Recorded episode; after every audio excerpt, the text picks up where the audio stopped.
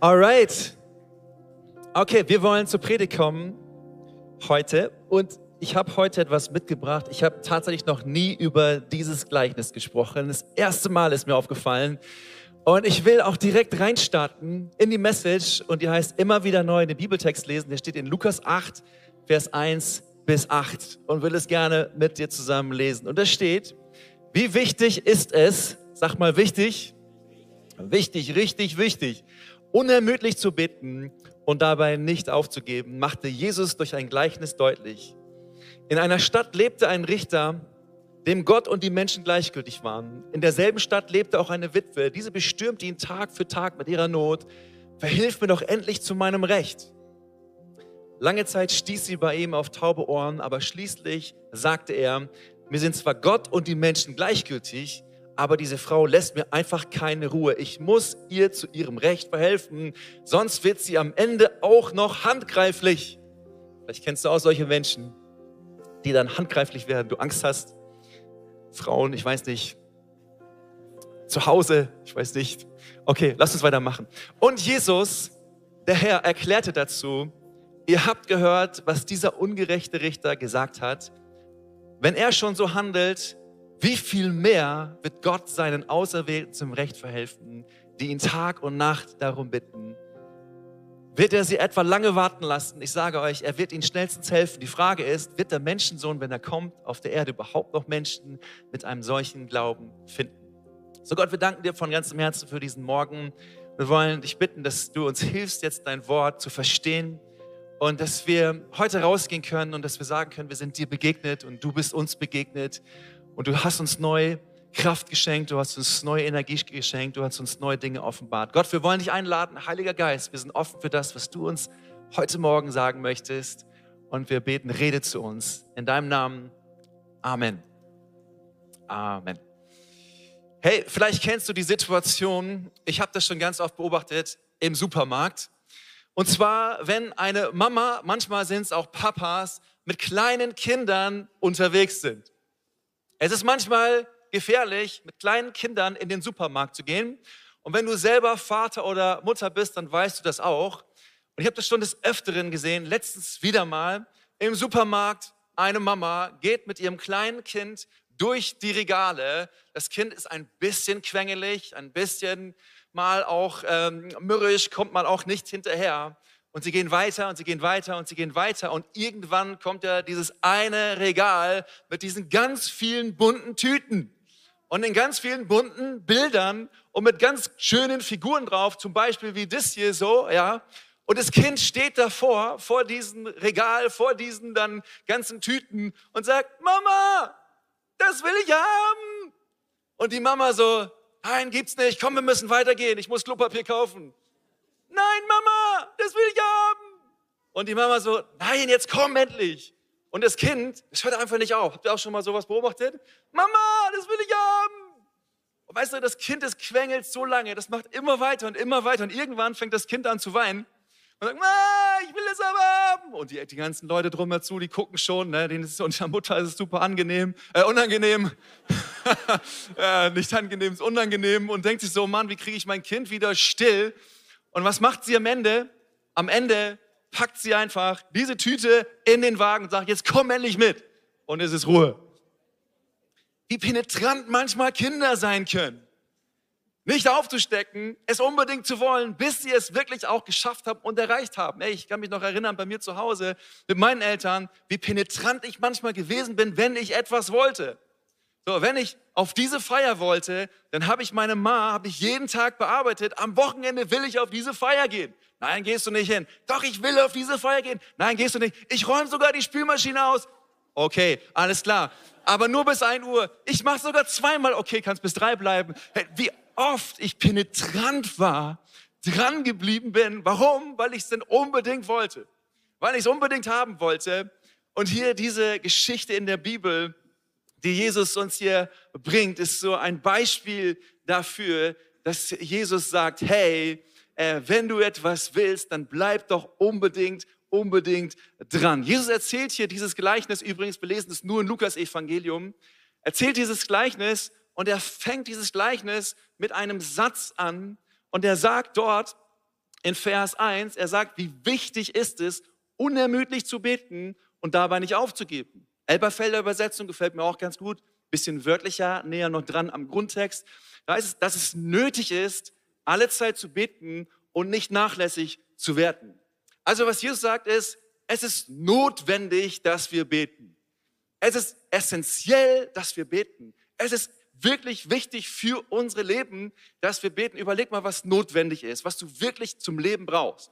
Also die Luft zum Atmen. Überleg mal, hier wäre keine Luft zum Atmen, das wäre schwierig, weil du brauchst die Luft zum Atmen. Ich bin so dankbar für diese Lüftungsanlage hier, dass wir immer frische Luft haben, Luft zum Atmen. Wenn wir tanzen, dann haben wir auch Luft zum Atmen. Essen, zu trinken, wir brauchen das, es ist notwendig, es ist essentiell Beziehungen, gute Beziehungen zu haben, ist notwendig für unser Leben. Es ist essentiell. Kannst du sagen, ja, ist nicht so wichtig. Ah, Kleidung ist nicht so, ah, ja, das ist nicht so wichtig. Beziehung ist nicht so wichtig. Essen, Trinken ist nicht so wichtig. Luft ist nicht so wichtig. Doch ist wichtig. Weil was passiert, wenn du es nicht hast? Wirst du nicht leben. So wird es nicht gut um dich bestellt sein. Und Jesus sagt eben hier, es ist notwendig, es ist unverzichtbar, es ist wirklich essentiell für unser geistlichen Leben, dass wir beten dass wir beten. Warum? Damit unsere Leben aufblühen. Damit du Kraft und Energie im Inneren hast, damit du Frieden hast, damit du wirklich Freude erlebst, dass du durchgehen kannst, auch durch manche schwierige Situationen. Es ist essentiell, es ist wichtig, es ist notwendig, dass du betest. Und Jesus sagt eben hier, es ist notwendig, nicht nur manchmal zu beten, sondern er sagt eben, es ist notwendig, alle Zeit zu beten, unermüdlich zu beten, im Gebet dran zu bleiben. Und was heißt es denn, alle Zeit zu beten? Das heißt zu beten, wenn ich glücklich bin. Ist hier jemand heute glücklich? Danke, dein, zwei, drei, vier, fünf. Ja, dann dran, ah, ich bin auch glücklich, aber ich hebe meine Hand nicht bei solchen Fragen. Wenn der Preacher sagt, ich muss meine Hand heben, ich meine Hand nicht. Es ist alle Zeit wichtig zu beten, wenn wir glücklich sind und ebenso, wenn wir unglücklich sind. Wenn es uns gut geht und wenn es uns nicht gut geht. Wenn wir traurig sind, wenn wir Leid verspüren, dass wir beten. Wenn wir missgebaut haben, wenn wir Erfolg gehabt haben, dass wir beten, dass wir dran sind. Und das Wort, was Jesus hier gebraucht, das bedeutet beten im Sinne von Gott loben, was wir heute schon gemacht haben. Ich liebe es, Gott zu loben und ich freue mich auf den Himmel. So schön. Gott zu danken und eben Gott zu bitten und es alle Zeit zu machen. Und wenn du mal in dein Leben so ein bisschen schaust, Frag dich mal, ob, das wirklich, ob du das wirklich jeden Tag machst. Jeden Tag zu sagen, Gott zu loben, Gott zu danken, Gott zu bitten. Alle Zeit, sagt Jesus, sollen wir das tun. Sollen wir das wirklich tun? Es ist wichtig. Und dann diese Einleitung, die Jesus hier macht mit diesem Satz, dann erzählt er das Gleichnis von der Witwe. Von der Witwe. Ich weiß nicht, ob du dich so gut auskennst, damals in der, in der Welt von Jesus, Witwen, das waren wirklich Menschen, die es schwer hatten, die hatten kein Sozialsystem, wie wir es heute haben, sondern wenn du verwitwet warst, dann hast du deinen Lebensunterhalt, dein Versorger war nicht mehr da und du musstest gucken, wie du es überhaupt schaffst. Wenn vorher Vermögen da war, dann war es noch einigermaßen gut. Wenn kein Vermögen da war, dann musstest du gucken, wie du klarkommst. Wenn vorher Schulden da waren, dann hast du diese Schulden übernommen. Und dann mussten diese Schulden auch gezählt werden. Und viele Witwen sind sogar in die Sklaverei abgerutscht, weil sie eben diese Schulden aufarbeiten mussten. So Witwen, das waren Menschen, die in der Bibel immer wieder genannt werden mit Waisen und Fremdlinge, eben weil sie es so schwer hatten. Und wenn du mal so schaust, sie hatte ihren Mann verloren, eine Witwe hat ihren Mann verloren und diese Situation, in der sie gesteckt hat, wie schwierig es sein musste, mit diesem ganzen Drumherzu jetzt auch nochmal zu gucken, dass man es irgendwie schafft, dass man irgendwie die Kinder durchbringt. Also es war eine schwierige Situation. Und Jesus gebraucht hier das Beispiel und sagt, diese Witwe hier, sie geht zu dem Richter. Was für ein Richter ist es hier? Dieser Richter, der uns beschrieben wird, wird uns als ein Richter beschrieben, der nicht gutmütig war, sondern der streng und hart war. Wie besagt, dass ihm Gott gleichgültig war und dass ihm auch die Menschen gleichgültig waren. Und Jesus erzählt diese Geschichte von dieser Witwe, die zu diesem Richter geht, diesem ungerechten Richter geht und an seine Tür klopft und sagt, Richter, ich habe ein Recht und das Recht steht mir zu. Was es war, genau dieses Recht, das lesen wir nicht. Sagt Jesus nichts dazu. Er erzählt nur, dass sie zum Richter geht und sagt, Richter, das ist mein Recht. Gib mir mein Recht. Und der Richter, dem hat das überhaupt nicht interessiert. Was will diese Witwe von mir? Kann mir mal jemand ein bisschen Luft verschaffen? Die Frau, die nervt mich einfach, ja, die ihr Recht will. Ja, alle wollen ihr Recht haben. Und diese Witwe, sie wird abgewiesen. Und das heißt, sie ging wieder hin und sagte, Richter, ich will mein Recht haben. Gib mir mein Recht. Und der Richter so, ich keine Zeit für dich, andere Sachen zu tun, das kümmert mich auch nicht, dass du dein Recht haben willst, mir doch egal. Und diese Witwe, sie geht nochmal hin und sie geht nochmal hin und sie geht nochmal hin und sie geht nochmal hin und immer wieder neu und immer wieder neu und immer wieder neu und immer wieder neu macht sie sich auf und sagt, ich werde zu diesem Richter gehen und ich halte daran fest, dass ich mein Recht zugesprochen bekomme.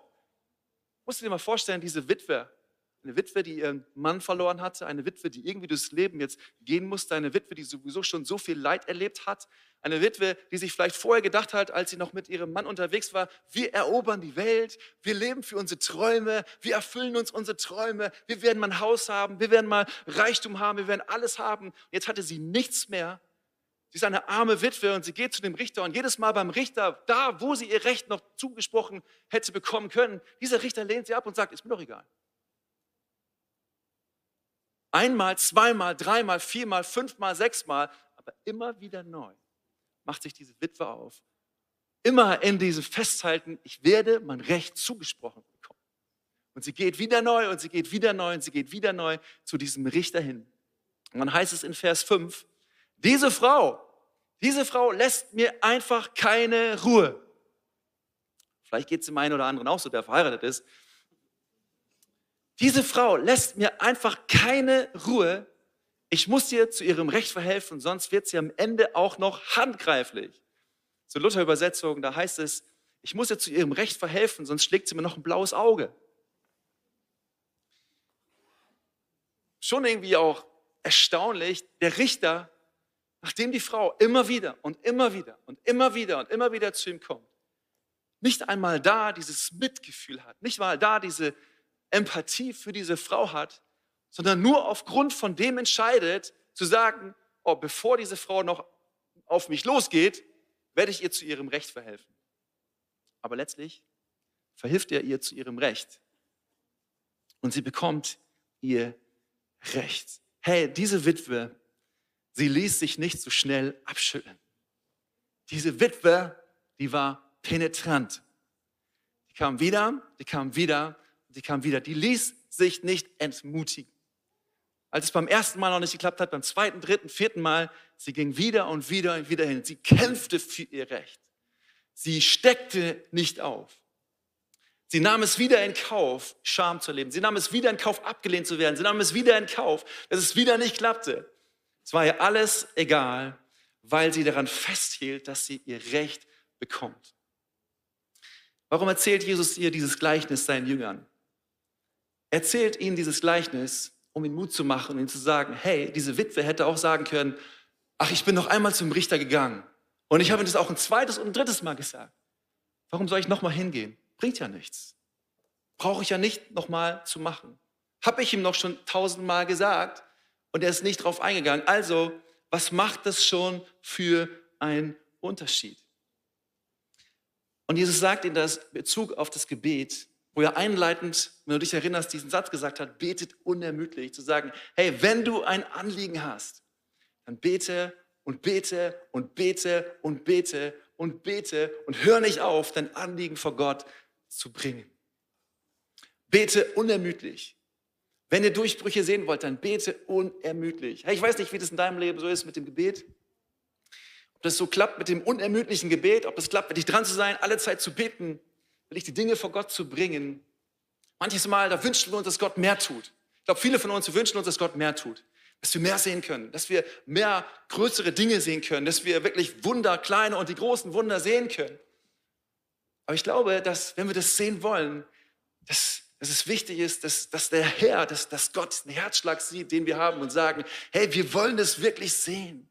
Wir wollen es wirklich erleben. Wir wollen es nicht nur irgendwie so etwas, wir wollen, wir wollen da dranbleiben. Wir wollen wirklich bei Gott, wir wollen dranbleiben, dass Gott diese Wunder tut. Ich würde sagen, wenn du einen Durchbruch in deinem Leben möchtest, wenn du Wunder in deinem Leben sehen möchtest, wenn du wirklich übernatürliche Dinge in deinem Leben sehen möchtest, dann, dann lerne von dieser Witwe, die sagt, Egal zu welcher Zeit, egal ob ich müde bin, egal ob ich kaputt gehe, egal ob mich Leute abgelehnt haben, egal ob ich wieder und wieder und wieder und wieder gehe, ich will dranbleiben. Ich will da dranbleiben und ich will wirklich mein Anliegen will ich vor Gott bringen. Jakob, er sagte mal zu Gott, ich lasse dich nicht, außer du segnest mich. Hey, wie ist das bei dir und bei mir? Haben wir auch diese Passion? Oder denken wir so, ja, ich hab's doch wirklich, ich hab's doch Gott gesagt. Was soll ich das Gott denn nochmal sagen? Außerdem, Gott erforscht doch meine Gedanken. Der weiß doch alles, der kennt doch alles. Muss ich ihm nur nicht nochmal sagen.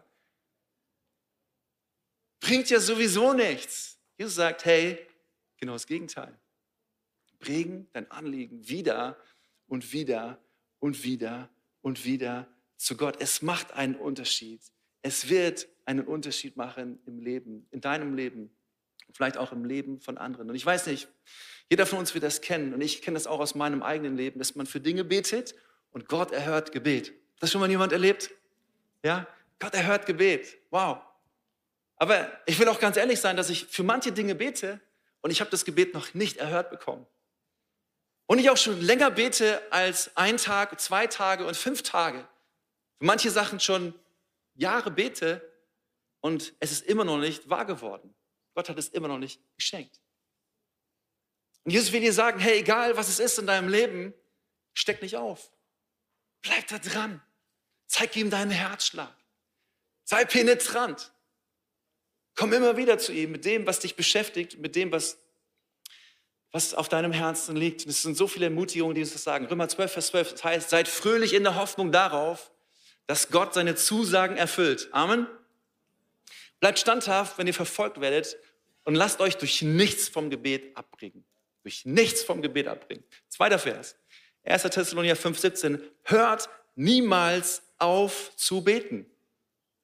Dank Gott, ganz gleich für eure Lebensstände auch sein mögen. 1. Timotheus 2, Vers 1. Am wichtigsten ist, sagt Paulus hier, am wichtigsten ist, dass die Gemeinde beständig im Gebet bleibt.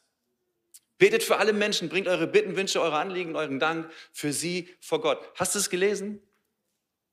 Also das, was am wichtigsten ist, drei Dinge. Lasst euch nicht vom Gebet abbringen, hört niemals auf zu beten. Am wichtigsten ist, dass wir beten. Jetzt mal ganz kurz in unser eigenes Leben hineingeschaut. Ich will auch niemanden judgen hier heute. Deswegen bleibe ich einfach nur bei mir, okay? Ich bleibe einfach nur in meinem Leben. So, die Bibel sagt, Jesus sagt, betet alle Zeit, betet unermüdlich. Es ist notwendig, dass ihr betet. Es ist notwendig, dass ihr die Beziehung zu mir habt. Immer wieder, Paulus sagt, am wichtigsten ist, dass wir beten. Wie wichtig ist, dass wir, ja klar ist mir das wichtig. Klar, wir sind Christen und es ist wichtig, ja? Beten, Bibel lesen, in der Church mit dabei, ist wichtig, klar. Das ist voll wichtig. Würden wir alle unterschreiben, wenn wir einen Zettel haben, ist Gebet wichtig, unterschreibe ich dir. Ja, klar. Aber wenn ich jetzt mal meine Agenda angucke, was ist mir das Wichtigste? Und ich habe jeden Tag so meine Agenda, Dinge, die ich so mache. Jede Woche nehme ich mir Dinge vor. Also ich treffe mich mit Freunden zum Beispiel. So, ich mache regelmäßig Sport. Ich gehe Fahrrad fahren. Sämtliche Aktivitäten, die ich so in meinem Alltag mache. Wenn es dann so ist, der Stresslevel nimmt zu. Ich weiß, bei euch ist es nicht so, ihr habt nie Stress, ihr seid immer entspannt. Bei mir aber, der Stresslevel nimmt zu und ich muss irgendwas streichen. Was streiche ich zuerst? Ja, nicht den dritten Freund in der Woche, den ich auch treffen wollte. Auch nicht, dass ich unbedingt noch Fahrrad fahren wollte, weil ist ja gesund. Ich bin der Healthy Pastor. Was streiche ich zuerst? Zeit des Gebets. Zeit mit meinem Gott.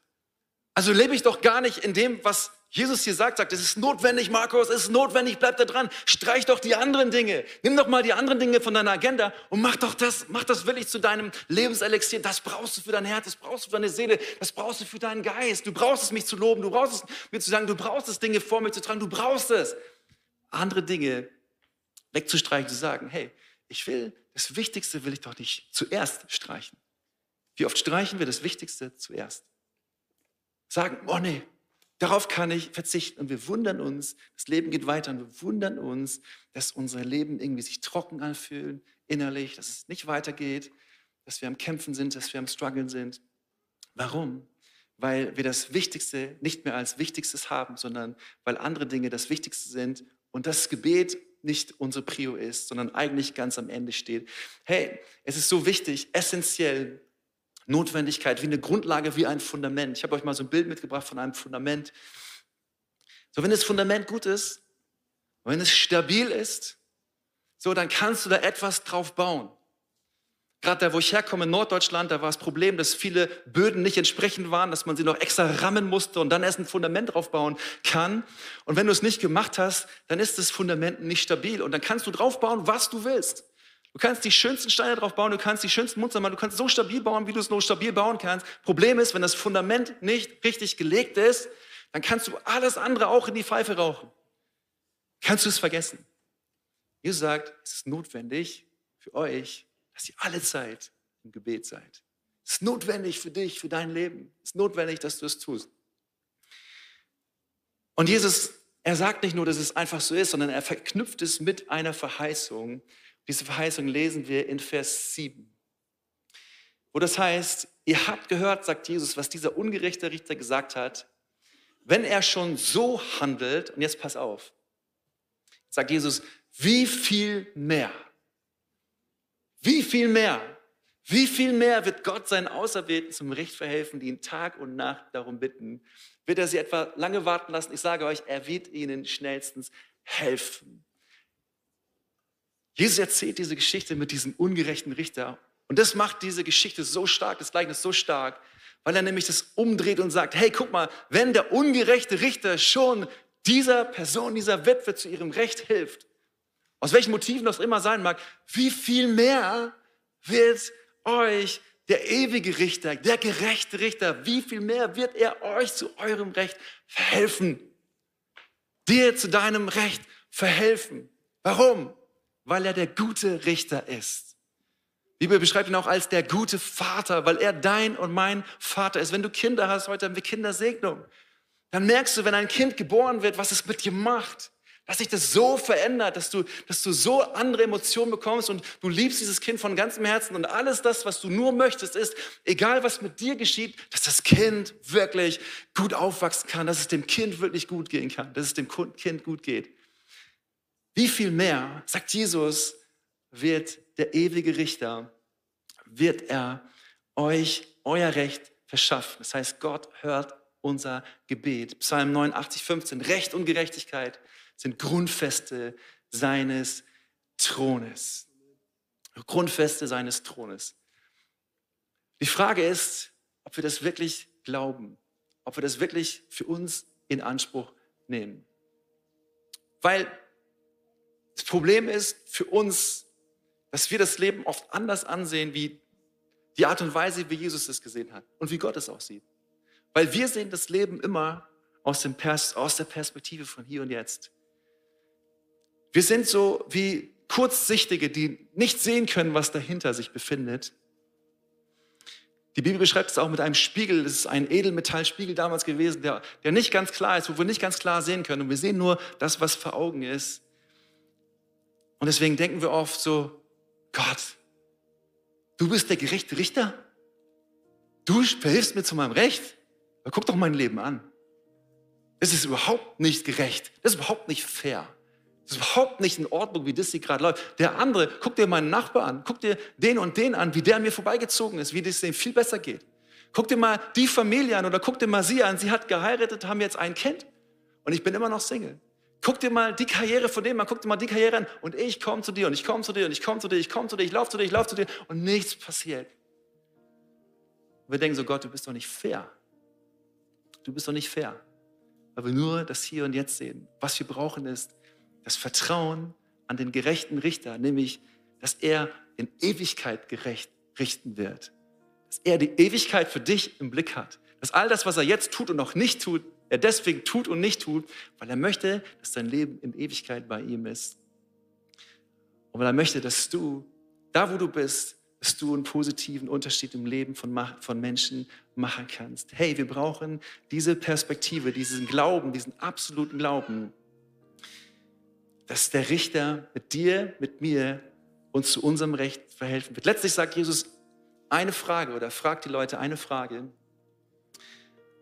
Und er fragt folgendes, wird der Menschensohn, er redet von ihm selber, wird der Menschensohn, wenn er kommt auf der Erde, überhaupt noch Menschen mit einem solchen Glauben finden? Was für ein Glauben? Mit einem Glauben wie die Witwe. Die Witwe, die sogar an einem ungerechten Richter geglaubt hat, dass sie zu ihrem Recht kommt und Tag für Tag, Woche für Woche, Jahr für Jahr wieder neu und wieder neu und immer wieder neu und immer wieder neu zu mir hingeht, in der Erwartung, der Richter wird mir zu meinem Recht verhelfen. Wird der Menschensohn, wird Jesus so einen Glauben vorfinden, wenn er wiederkommt? Wird er einen Glauben bei dir und bei mir vorfinden, wenn er heute nach dem Fellowship Sunday wiederkommt, Jesus? Gesetzt im Fall, es wäre so, dass du diesen Glauben hast wie diese Witwe sagst, ich bleibe dran. Ich gebe nicht auf. Ja, die Verheißung ist schon Jahre her. Ja, es ist gerade ungerecht. Ja, ich fühle mich gerade zurückgewiesen. Ja, andere gucken auf mich und lachen über mich. Aber ich bleibe dran. Unermüdlich, weil ich weiß, dass mein Herr, weil ich weiß, dass er, dass er mir zu meinem Recht verhelfen wird. Ist das unser Glaube? Oder findet Gott bei uns vor, dass wir sagen, ich habe es doch schon tausendmal zu Gott gebracht. Es bringt ja nichts. Gott kennt alle meine Gedanken, warum soll ich es noch vor ihm bringen? Wenn er das will, soll er es auch irgendwie tun. Erinnerst du dich noch an die Predigt von letzter Woche? Diese blutflüssige Frau. Sagen können, wenn Gott es will, kann er mich doch heilen. Aber diese Frau Ihr war es egal, was die Leute rechts und links um mir dachten. Ihr war es egal, was die Vorschriften ihr gesagt haben. Sie hatte nur diesen einen, diesen einen Gedanken, ich mache mich auf. Ich mache mich jetzt neu auf. Ich will zu dem gehen, von dem ich weiß, von ihm geht Kraft aus. Und sie machte sich auf und sie erlebte das Wunder. Hey, willst du Wunder erleben? Willst du Durchbrüche in deinem Leben sehen? Will jemand Übernatürliches erleben? Will jemand Apostelgeschichte live sehen? Will das jemand? Hey, dann lass uns dieses Gleichnis zu Hause lesen nochmal. Und lass uns sagen, Gott, vergib uns, wo wir gesagt haben, ist nicht so wichtig. Oder vergib uns, wo wir gesagt haben, ich steck auf. Bringt ja nichts. Gott hört es ja nicht. Sagen, Gott, vergib uns dafür. Wir wollen uns, wollen es neu aufmachen, egal was es bedeutet. Hey, denk nochmal an das Kind zurück im Supermarkt. Wie penetrant dieses Kind ist, bis es bekommt, was es möchte. Soll ich dir was sagen? Bei Gott darfst du und darf ich penetrant sein. Wir dürfen Gott es immer wieder hinlegen. Immer wieder und immer wieder und immer mit diesem Vertrauen. Er ist gerecht. Er schafft Gerechtigkeit. Er schafft dir dein Recht. Er verhilft dir zu deinem Recht. Und er wird dich niemals aufgeben sondern Gott ist derjenige, der Gebet erhört. Hey, ich lade dich ein, penetrant zu sein. Immer wieder neu dich aufzumachen. Unermüdlich zu sein, zu kämpfen, wenn es keiner sieht, in deinem Kämmerlein. Zu beten und sagen, Gott, ich bin hier und ich will an dir festhalten. Lade dich ein, aufzustehen. Vielleicht so vier Dinge, die, die du mitnehmen kannst, ist zu schauen, hey, wie sieht es aus mit meinen Prioritäten? Was sind meine Prioritäten? Sind es die Freunde? Ist es mein Hobby? Ist es meine Arbeit? Zu überlegen, okay, wenn es hart auf hart kommt, was streiche ich davon? Zu sagen, hey, ich will doch das Wichtigste, das Wichtigste sein lassen. Das Zweite ist, mach es dir zu einer festen Gewohnheit und sag, ich will es jeden Tag tun. Eine bestimmte Zeit hilft. Vielleicht direkt nach dem Aufstehen. Sagst, ich will es tun, das ist meine Zeit. Oder vielleicht ist es auch abends. Vielleicht ist es nachts, ich weiß nicht. Sagen, das ist meine Zeit. Da will ich Priorität reinsetzen. Egal, was mein Kalender sagt. Ich will sagen, Gott, ich bin bereit. Ich komme immer wieder neu zu dir. Ich will dir begegnen. Oder vielleicht ist es auch ein bestimmter Ort. Zu Hause oder vielleicht ist es draußen, wo du sagst, das ist der Ort, wo ich Gott begegne. Und wenn du betest, egal was passiert, dass du darauf vertraust, dass Gott dein Gebet hört dass du mit Glauben zu ihm kommst. Wie diese Witwe, die fest daran geglaubt hat, ich bekomme mein Recht. Gott wird mir mein Recht schenken. Und das Letzte ist, bete weiter, auch wenn nichts passiert. Egal was passiert, was nicht passiert, bete weiter, auch wenn nichts passiert. Ich selber, ich tue das auch. Ich bete weiter, auch wenn nichts passiert. Vielleicht ist es in deiner Familie, vielleicht sind es Dinge in deiner Familie, wo Dinge nicht in Ordnung sind, Beziehungen nicht in Ordnung sind. Bete weiter für deine Familie. Vielleicht ist es auf deinem Arbeitsplatz, dass du so am Kämpfen bist und es bewegt sich einfach nichts. Bete weiter. Vielleicht ist es in deinem Freundeskreis, vielleicht ist es in deinem Körper, vielleicht hast du schon so oft für Heilung gebetet und es ist nichts passiert. Der andere hat das Wunder erlebt und du hast es nicht erlebt. Ich will dir sagen, wie diese Witwe, sei penetrant.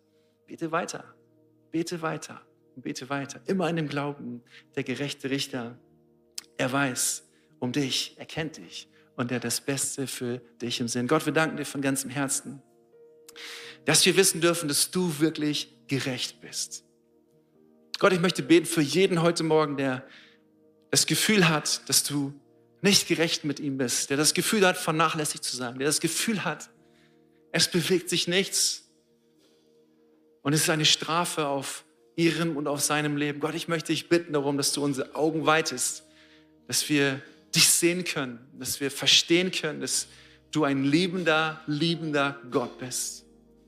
Dass du nicht ein ungerechter Gott bist, Vielmehr, dass du der gerechte Gott bist. Dass du kein unliebender Gott bist, sondern dass du der uns liebende, ewig liebende Gott bist. Der mit jedem Einzelnen von uns seinen ganz individuellen Weg hat. Gott, ich möchte dich bitten in diesem Moment, dass du Augen jetzt öffnest dafür.